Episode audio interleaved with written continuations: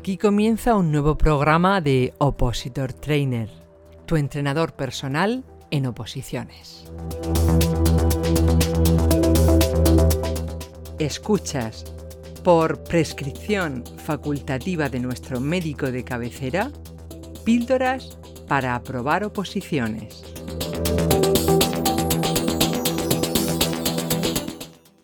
Píldora número 47. El camino de tu preparación hasta ser funcionario.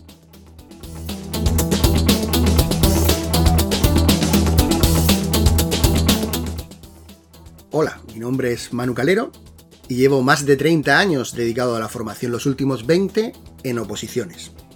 Vamos allá.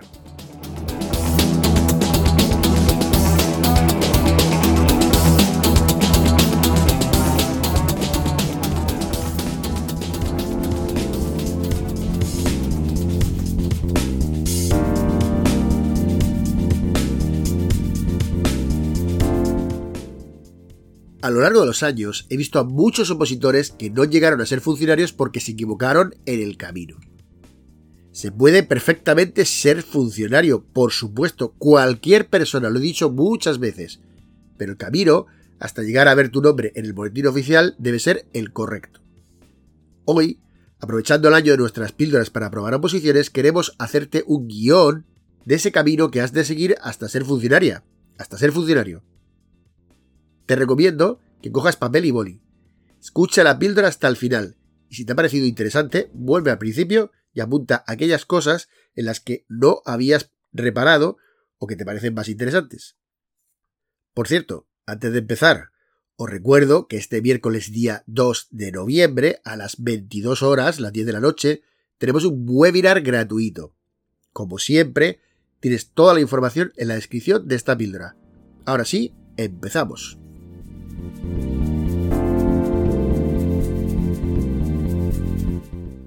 Bueno, lo primero que tienes que tener claro es la decisión de que quieres ser funcionario. Ese es lo primero que tienes que tener clarísimo, que tienes que tomar la decisión. Una vez que tú ya has tomado la decisión y lo tienes claro, quieres ser funcionaria, quieres ser funcionario, lo segundo que tienes que hacer es elegir bien la oposición. Cuidado, elegir bien la oposición es sin duda alguna la decisión más importante que vas a hacer a lo largo de toda tu preparación. Si te equivocas en la elección de la oposición, habrás tirado tiempo, dinero, esfuerzo, ilusiones. Tienes que elegir bien la oposición. Una vez que ya hemos elegido bien la oposición, lo siguiente que tienes que hacer es buscar la academia donde te vas a preparar. Evidentemente esto va a depender del dinero que dispones, de las posibilidades de desplazamiento, si la quieres hacer presencial u online, tendrás que buscar diferentes academias y seleccionar aquella que más se ajuste a tus necesidades. Como ya sabes, lo he dicho siempre, todos los opositores deberían de pasar al principio por una academia, todos. Una vez que ya tengas tu academia, lo siguiente que tienes que hacer es realizar la planificación de toda tu oposición. Y fíjate que no estoy diciendo la academia, ¿eh? digo la tuya. Es decir, debes definir cómo vas a dar una vuelta a todo el temario, cómo lo vas a repasar, decidir qué cosas vas a hacer a lo largo de la preparación y transformar todo eso en un horario de estudio. Tienes que hacerlo, como digo, cuando empiezas la preparación, cuando ya tienes la academia o tienes claro, lo siguiente es la planificación de toda tu oposición. A continuación, lo siguiente que tenemos que hacer es que tienes que hablar con tu familia y con tus amigos para que entiendan que la decisión que has tomado es una decisión muy importante y necesitas su apoyo. Tienes que tener el respaldo de la gente que te rodea. ¿Vale? Eso es lo siguiente. A continuación, debes de comprobar, una vez que ya estás empezando a ir a la academia, debes de comprobar los materiales que te están dando y ver cómo conseguir los que te puedan faltar. Cuando hablo de materiales me refiero a los temarios, las leyes, los test y todo aquello que creas que te va a ser necesario para preparar tu oposición. Verás que aquí no te estoy diciendo esquemas y resúmenes hay muchas academias, hay unas cuantas, que te eh, ofrecen sus propios esquemas y sus propios resúmenes. No me gusta. No comparto eso. El esquema y el resumen tiene que ser una cosa personal. Entre otras cosas porque si lo haces igual que el resto, van a ser igual que el resto los resúmenes, y si luego haces una exposición del tema, va a ser clavada a la que hace otro opositor, y eso no te va a beneficiar nada. y sobre todo porque los esquemas, los resúmenes también, los esquemas te van a servir para repasar y para estudiar y para memorizar. Entonces, si tú no haces tus propios esquemas, sino que coges los de otro, te has ahorrado el paso de prepararlos. Y eso es fundamental luego para la memorización. Así que, no, me estoy refiriendo a los temas, las leyes, los test, el material que te da la academia. Vale, eso sería lo siguiente. Bueno, una vez que vamos teniendo ya los temas, ya tenemos los materiales, lo siguiente que tenemos que empezar a trabajar son aquellas, aquellos recursos necesarios para el estudio y que van a ser necesarios, como digo, para la preparación, para llevar bien lo que es el estudio de tu oposición.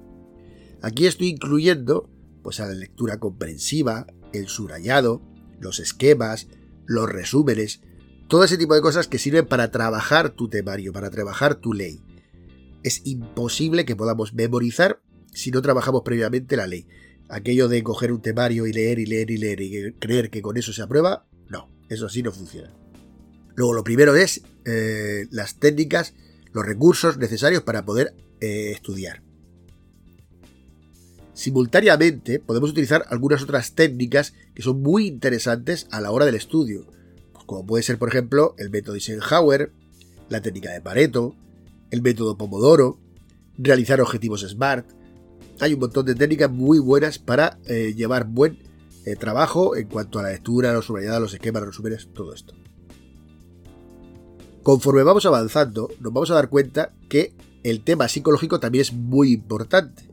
Por lo tanto, no, eh, tenemos que dedicarle el esfuerzo necesario para no perder la dirección, es decir, seguir enfocados en la planificación que tenemos y en el camino hacia nuestro aprobado, e ir solucionando, solventando los problemas que nos van a ir apareciendo durante la preparación, que son un montón, porque son un montón de meses, un montón de gente que te rodea, la academia, los nervios, eh, el estrés, la fatiga, hay un montón de cosas ahí y tenemos que trabajar muy bien el tema psicológico.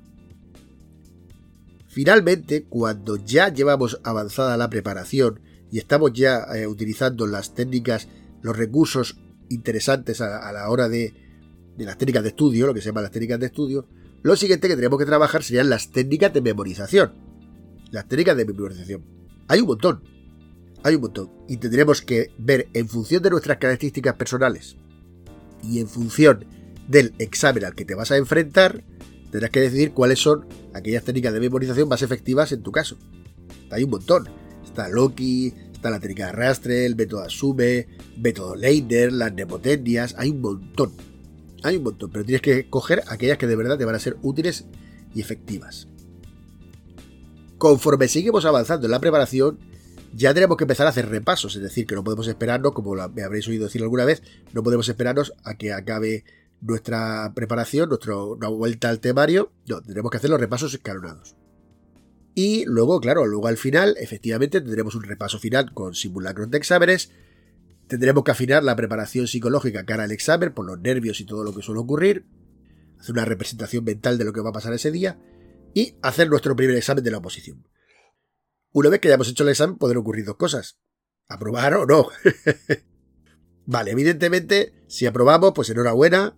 Vamos al segundo examen. ¿Vale? Perfecto. Cara al segundo examen habrá que hacer lo mismo hace una preparación enfocada al segundo ejercicio, los nervios, toda la preparación completa y al final otra vez presentarse al segundo examen y aprobarlo. Hemos aprobado todos los exámenes, enhorabuena, eres funcionaria, eres funcionario.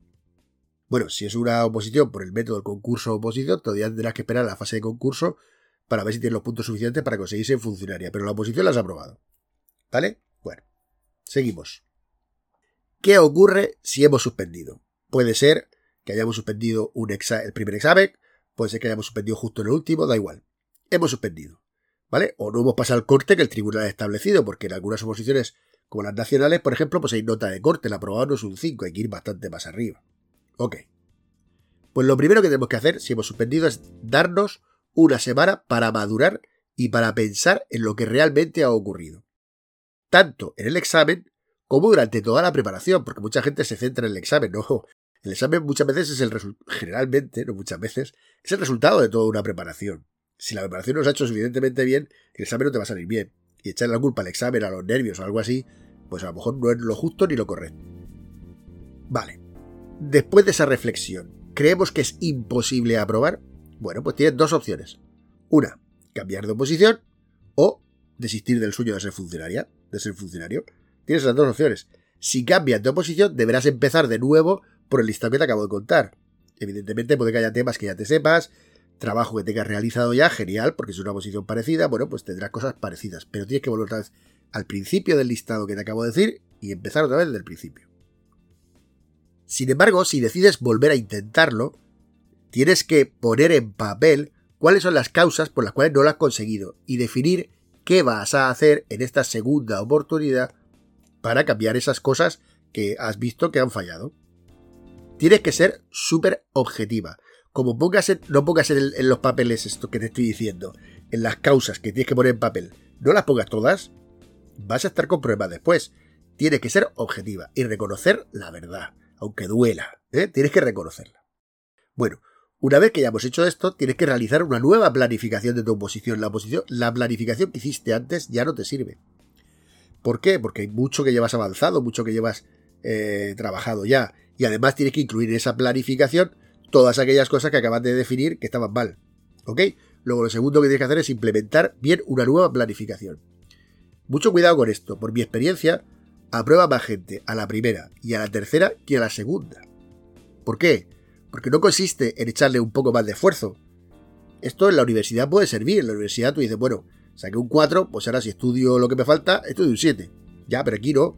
Porque aquí estás luchando con plazas limitadas y estás luchando contra personas. Y el que te lo sacarás, casi casi te lo sacarás una vez, no te va a garantizar que la siguiente lo vas a conseguir. No, no. Tienes que ser el mismo esfuerzo que antes y además centrarte en las cosas que has fallado. Si no, no vas a aprobar. Por eso digo, cuidado, aprueba más gente a la primera y a la tercera que a la segunda, ¿eh? Tienes que dejarte los cuernos ahí. Y lo siento, pero tienes que dejarte la piel. Vale, si te presentas por segunda vez y vuelves a suspender, debes reflexionar de nuevo, pero con más razones sobre lo que te está pasando. Porque puede ser que llegues a desanimarte muchísimo y, eh, y sin embargo conozco a muchísimos funcionarios que han aprobado la tercera, la cuarta, la quinta. ¿Vale? Oposiciones duras, como son las de los cuerpos superiores, esas es dificilísimo aprobar en la primera porque además no lo llevan bien.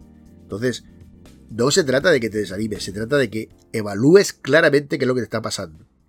Claramente qué es lo que te está pasando. Además, hay algunos que aún aprobando una oposición no consiguieron su plaza de funcionario. Esto ocurre en las que tienen fase de concurso. Puedes aprobar y no conseguir la plaza. En estas oposiciones tienes dos caminos. Perseverar para ir subiendo en la bolsa de interinos e ir cogiendo los puntos que te hacen falta para que en la siguiente convocatoria puedas ya ser funcionaria, funcionario o buscar otra posición. Conozco el caso de una chica que se preparaba para la comunidad autónoma una y otra vez y de pronto aprobó un día del Estado quedándose además cerca de su casa. Claro, aprobaba la comunidad, pero como era concurso no tenía plaza. Y otra, por ejemplo, casada, con hijos, que renunció a una oposición nacional porque la enviaban a Barcelona y prefirió seguir de interina en la comunidad donde donde siguió ahí de interior un tiempo y ya hoy día es funcionaria de la comunidad. En cualquier caso, el camino eh, a seguir lo debes de planificar tú. Es tu responsabilidad.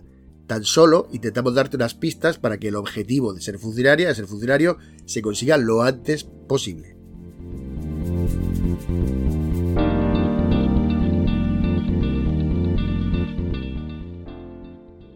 Bueno, Espero que las ideas que te hemos planteado en esta píldora te hayan parecido interesantes.